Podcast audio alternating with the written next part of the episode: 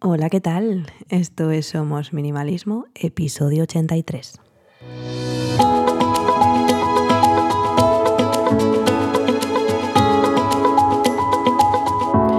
Bienvenidos una semana más. Yo soy Sarai, quien está detrás de este podcast en el que hablamos de minimalismo y todos los cambios que puede traer a nuestro día a día para tener una vida con sentido, con propósito y centrándonos en lo verdaderamente importante.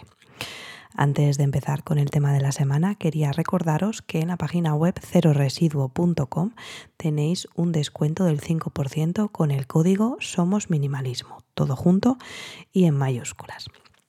Y ahora sí, vamos con el tema de la semana. ¿Qué pasa? ¿Qué ocurre cuando tenemos muchas cosas? No necesitaba limpiar la taza del desayuno porque tenía más en el armario listas para usar. ¿Te suena de algo? ¿Lo has hecho alguna vez? Esto lo hacemos más a menudo de lo que pensamos.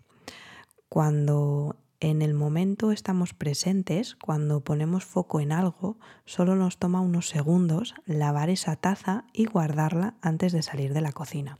Es un hábito que podemos incorporar a nuestro día a día.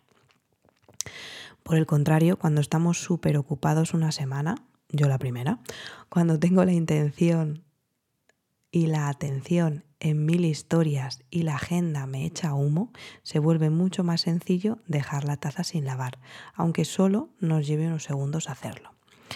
Así es como nuestro exceso de posesiones conduce a un hogar desordenado. Cuando tenemos más de lo que necesitamos, hay menos incentivos para limpiar en el día a día. Y cuando nuestra atención pasa de una cosa a otra, como un mono de rama a rama, este exceso queda fuera con demasiada frecuencia. Gran parte del desorden en nuestra casa es el resultado de tener demasiadas cosas solo vamos a pensar en las diferentes formas en las que esto se desarrolla en nuestra casa. Dejamos platos sucios en el fregadero porque podemos sacar uno nuevo del armario. No limpiamos nuestras ollas y sartenes o utensilios de cocina en general porque es fácil coger otro limpio. Nuestras pilas de ropa sucia crecen más y más siempre que hay algo limpio dentro del armario que ponernos.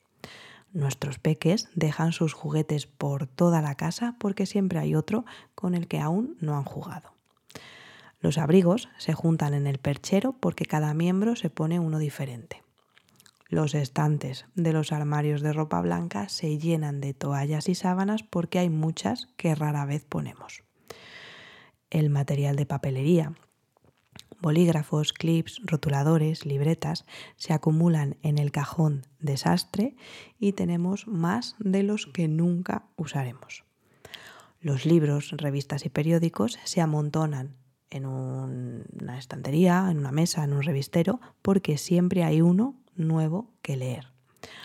Los cables de cargar el teléfono se pueden ver en todas las habitaciones de la casa porque siempre hay otro en la habitación a la que vamos a ir.